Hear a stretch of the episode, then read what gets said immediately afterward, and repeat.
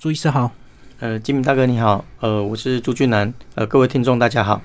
那朱医师一开始先把个你个人医疗背景稍微介绍一下。哦，是，呃，我本身这个中国医药大学毕业之后呢，呃，在中国医药大学附设院接受放射肿瘤的训练。那现在本身是中医大的呃乳癌的呃专科专科医师，然后也是这个放射肿瘤科的主治医师。嗯那过去呃，目前在学校的部分呃教职是这个临床助理教授，嗯嗯，对这是我大概的学经历。是是是嗯。那关于放射性治疗在整个癌症的一个过程，它是必须的一个疗程嘛？呃，在整个全来来说的话，其实统计起来大概只有六成左右的病人需要接受这个放射线治疗。那么其实它还是跟癌别有关系的啦、哦嗯，嗯那一般来说，像头颈癌、乳癌、射护腺癌、呃大肠直肠癌哦这些癌别呢是比较主要的大宗。那妇科方面的话，就是像子宫颈癌。哦，那子宫内膜癌大概也是我们主要的治疗的领域。那其他像一些肺癌的话，就相对是比较偏一个缓和性医疗的比较大宗。嗯嗯，是嗯。那它治疗的一些原理是什么？先稍微给我们介绍一下。原理的话，其实我们用的放射线治疗呢，它是用高能量的 X 光，嗯那它经过我们的人体之后呢，它会产生一些所谓的自由基，嗯那我们是利用这些自由基去对我们这个细胞的 DNA 哦去做个破坏。那当然，在这个过程里面，正常的细胞跟癌细胞呢都会有一个损伤。嗯，那正常细胞它的好处呢，就是它的优势在于说，它呢修复的功能比较好。嗯所以呢，在这两个相比较之下，一样都有受伤，两种细胞都有受伤，但是正常的细胞呢，它可以修复，它嗯，可以存活下来。那癌细胞它没办法正常修复，它就会死掉。嗯好、所以我们是利用这样子一个矛盾点，好、然后来对癌细胞呢做一个杀害，然后对正常细胞造呃来做一个保护。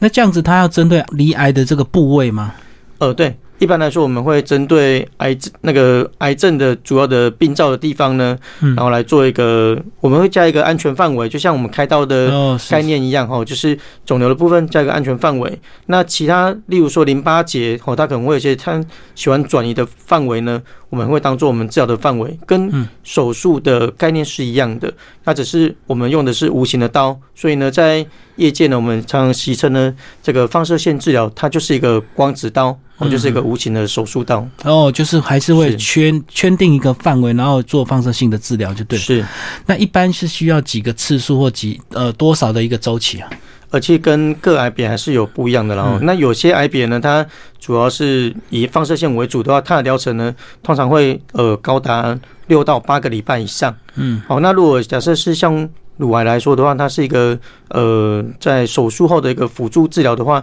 它的平均疗程大概到四到六个礼拜左右。嗯那次数上的话，就是我们一个礼拜呢是做五天嘛。哦，嗯所以我们次数从呃最少的也许二十次左右，哦到最多的哦四十五次、五十次都有。哦，就一个看礼拜五天呢、对那每次是多长的时间？其实平呃目前的技术来做的话，平均每个治疗的次呃每一次治疗大概十到十五分钟左右而已。哦，好好对。，那病人的身体需要什么样的一个标准才能够接受？呃，其实没有没有什么太特定的一个标准了。啊其实我们在目前大概就顶多就只有说，在这个副作用的部分呢，我们要怎么去帮病人去做预防，或是哦去一个、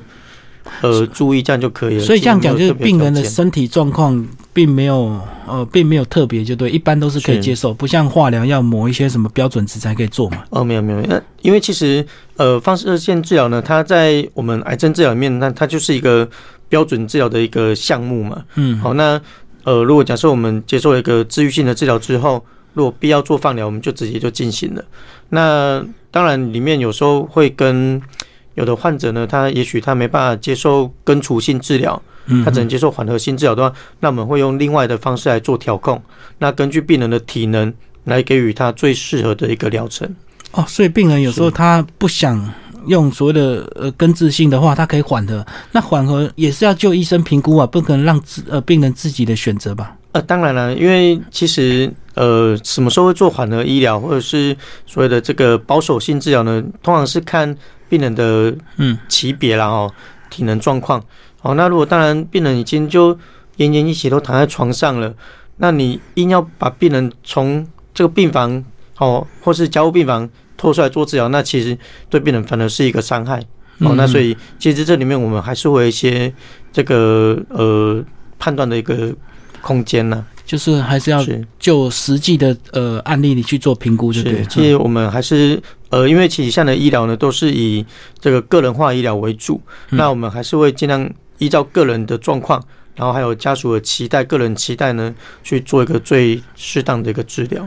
那接下来我们就来聊到底有什么后遗症啊？是，那呃，其实后遗症的话，通常是跟治疗的范围有关系啦。哈。那我本身我呃专科的话，我除了乳癌还有头颈癌了。那嗯呃，其实现在主要是做乳癌的部分，我们就讲乳癌的部分好了。嗯，好，那乳癌的这个放射线治疗的话呢，它大部分最主要的副作用就是在皮肤上面。嗯，好那皮肤的反应，通常它呃会跟我们的皮肤的周期有点关系啦。对，是。那其实呢，呃，皮肤的代谢周期大概是二十八天左右。嗯通常我们在放疗开始哦，第三到四个礼拜才开始会有一些反应。嗯那其实，在目前的治疗来说的话呢，呃，大概大部分的病人都有点像晒伤的反应，发红、发热、变黑、脱皮。好、会在我们疗程里面会慢慢的来发生。哦，这个就是刚刚讲的，你皮肤正常的细胞也会被破坏，是所以等于皮肤就会有晒伤的那种反应，就对、嗯那种是感觉，对就会被灼伤这样子嘛。是，其实那个反应越明显的的这个器官呢，就是像这个生长比较旺盛的哦，比如嗯像皮肤，我们这角质层每天一直在代谢，对，哦，黏膜哦，所以像头颈癌造黏膜的话，它容易嘴巴会破，嗯，哦，那像肠子也是，哦，所以像射物腺癌造肠子很容易拉肚子，哦，嗯所以跟部位有关系，然后跟它接受到这些正常器官的一些性质有关系，生长越快。分裂越快速的这些细胞，代谢越快的细胞，它的损伤越明显。哦，越强烈就对了。是嗯那男女有没有别？如果说同样的这个照皮肤的话，男女生会有差别吗？呃，其实如果真要说的话呢，呃，根据统计，女生对放射线的敏感敏感度是稍微比较低的。嗯，哎、就是男生呢，好像他的放射性敏感度比较高。那还有一个有趣的案例是，这个呃年纪比较大的话，好像放射线的敏感度也比较高一点。嗯嗯嗯，嗯。是那整个放疗到现在，他经历大概多少年的一个治疗？然后他的呃治疗的脐程或者是一些技术有没有多呃什么样的一个进步跟演变？哦，是呃，其实放射线从我们这个呃算二十世纪啊，就是一九零几年哦，嗯伦琴发现 X 光之后呢，那一直到现在，我们就是一直陆续都有这个放射线治疗的一个应用。对那早期呢，我们是利用像这个放射线同位素。哦，那时候居里夫人发现这个镭，嗯那早期他们很喜欢用镭这个金属呢，就放在皮肤上面来治疗皮肤癌。嗯，好，那在后来呢，我们就伦琴他发现 X 光，用 X 光机呢，我们来做治疗之后呢，我们就慢慢演化成现在的这种直线加速器的治疗的方式，就是用 X 光的治疗的原嗯理。那呃，在中间呢，其实大概二十年前哦，其实我们很常听到的电疗呢，哦，其实大家都会说用钴六十，嗯哼早年都叫钴六十，好，那其实钴六十的时代跟我们现在已经早就已经都被淘汰掉了，在嗯差不多二十年来已经都没有这个治疗的技术了。嗯，那用放射线用直线加速器的话呢，它其实目前我们都是用一些呃电脑的治疗计划，嗯好，那呃整个机器呢，它也有一些自动化的一个应用。那所以我们现在的治疗呢，呃，如果讲标专有名词的话，叫做强度调控放射线治疗。好，那哦它它它的含义呢，就是说它是一个比较高精度，嗯好、哦然后呃的一个放射线治疗，那它可以针对肿瘤的地方呢做比较精准的定位，嗯那对于正常组织呢可以做有效的一个屏蔽，嗯然后降低副作用，然后提高肿瘤的治疗的剂量，嗯提高控制率这样子。哦，所以现在演变就是越来越精准，就对。是以前可能要杀死一大片，对，以前是就是就像我们嗯、越战的时候讲这个烧一弹。哦好，对对对，丢下去，好、整片不管都好烧的掉全部都好的坏的都是杀光。嗯但是我们现在呢，放射线治疗它有点像我们现在的洲际飞弹，它可以针对标靶、嗯针对肿瘤打的到位置去攻击就可以了。哦，所以这样是就会降低副作用，是，哼哼，但是还是有副哎作用。那当然照护的部分到底要什么注意？是呃，如果像乳癌，如果以以皮肤来说的话呢，一般我们呃，如果像皮肤的话，至少有两个重要的原则啦，然后哦第一个是呃，这个避免摩擦哦。那我觉得这个要避免摩擦的原理，要先从皮肤的一些病生理来做思考哦。因为皮肤呢，它其实在放射线开始之后，第二周以后呢，我们会产生角质层的这个细胞哦，嗯这基底膜细胞呢，它就暂时不会再产生新的角质层。嗯它就休眠了就对了。对，它必须在放疗结束第一个礼拜之后呢，它才能够再恢复。嗯那所以呢，在疗程中，我们这个角质层呢，它大概只有三十层的细胞去堆叠的。嗯，那其实像我们穿衣服哦会摩擦，哦，洗澡会摩擦，嗯这些皮屑它会掉。如果你让它掉到见底，地见到这个基底膜的时候呢，就变成一个伤口了，嗯嗯，就像雷残的伤口这样子哦啦。是，嗯，哦，所以一开始呢，我们会建议就是避免摩擦的部分，那避免摩擦，这样子变成穿衣服都要很注意哦。二一定要比较柔软、嗯宽松为原则。是好，那以乳癌的患者来说的话呢，就是呃，他们为了要胸型要漂亮嘛，所以我们都会穿一些呃有钢圈的内嗯衣是。，好，那我们都会建议在疗程中呢，要穿无钢圈的内衣。哦，就避免摩擦，对对对，那其实很多人还会喜欢穿这种呃运动型内衣，嗯，哦，，那我也都会建议说要穿大一号的运动型内衣，不要太紧，要不然其实他们绑住的地方，嗯它也会接触增加它的摩擦。对，好、那其次呢就是洗澡的部分，其实洗澡是可以洗澡的哦。那做几个原则哦，第一个不要泡澡，嗯，哦，嗯不要洗太热的水哦，因为其实这个像晒伤嘛，嗯你如果晒伤了又去洗个热水澡，很容易，更红。对哦那呃，另外其他就是不要有搓洗的动作。嗯搓洗的动作皮屑就会掉。好，那肥皂沐浴乳呢？暂时我都会先建议就不要用，嗯清水淋浴就可以了。好，简单讲就是清水淋浴。那最后一个原则是，洗完澡呢，这毛巾我都会建议病人呢，千万不要用擦拭的，嗯，嗯哦就是淋完浴之后呢，就是轻轻的压干皮是，肤就可以了。嗯，好，那当然还有一个比较特别的是，这个脸蓬头，因为大家现在都淋浴嘛，对，脸蓬头我都会建议不要对着皮肤去冲，嗯，嗯哦，因为那个有时候水柱太强，皮肤也会被冲掉。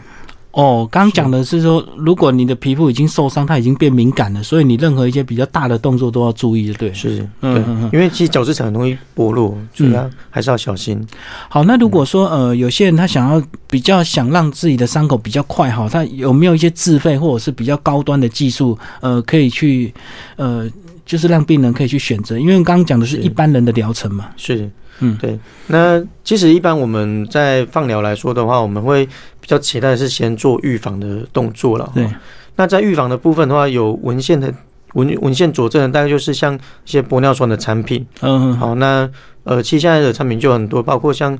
玻尿酸的一些精华液啊、原液啊，哈，嗯或者是呃乳液啊、乳霜。他们都是直接涂凝胶抹，是对，嗯好，哦这是玻尿酸类的东西。嗯那另外呢，还有一些比较特别的是，像这个最近很红的是讲金盏花，嗯，好金盏花的这种呃，现在就很多产品啊，多如意啊，或者是哦，它的金萃盏取出花来的，油，对。嗯，金盏花是，那还有另外一个玫呃玫瑰果油，嗯哦，那也是我们目前呃在呃皮肤照顾上面比较红的几个商品然后、哦那呃其实还有一个东西哦，是嗯病友超喜欢用的哦，就是这个芦荟。嗯，好芦那胶，芦荟嗯对，其实芦荟呢，在过往哦做过非常多的研究哦，其实它对于呃皮肤的这个皮肤炎的预防呢，其实效果真的很差啦。嗯但是哦，因为它都做了凝胶状，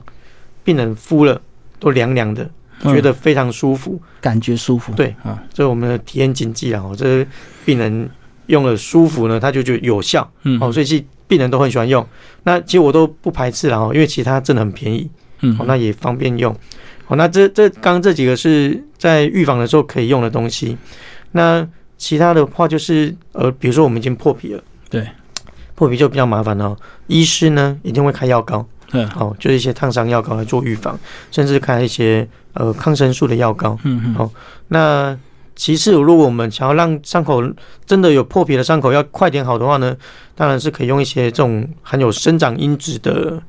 的这个产品。嗯，好那一般来说，它就医疗器材了啦，然后那用这些当当东西呢，它可以让我们的组织快点的修复，哦，增长比较快一点，对，嗯就是皮肤的生长因子。哦，那呃，其次，如果假设皮肤没有破皮的话呢，大概就生长因子大概就比较没有用了，因为其实它是个大分子。嗯，好那大大分子的话，其实皮肤没有破皮就进不了皮肤，好、所以它通常只有在破皮的时候哦，可以就用、浪费了，就是主角在皮肤外面。是，嗯嗯，对。那另外有个比较比较少